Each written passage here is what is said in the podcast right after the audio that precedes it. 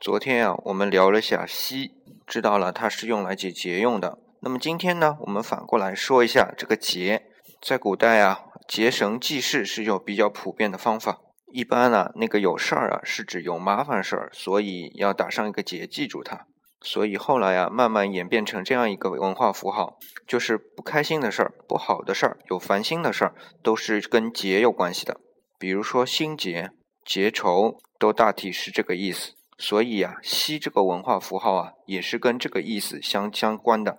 但可是后来啊，人们就发现了，有喜结良缘、团结同心，这里的结啊，就不是集结那些烦心事儿的意思了，是把不同的意愿、不同的事情结合在一起，形成好的意愿、好的事情。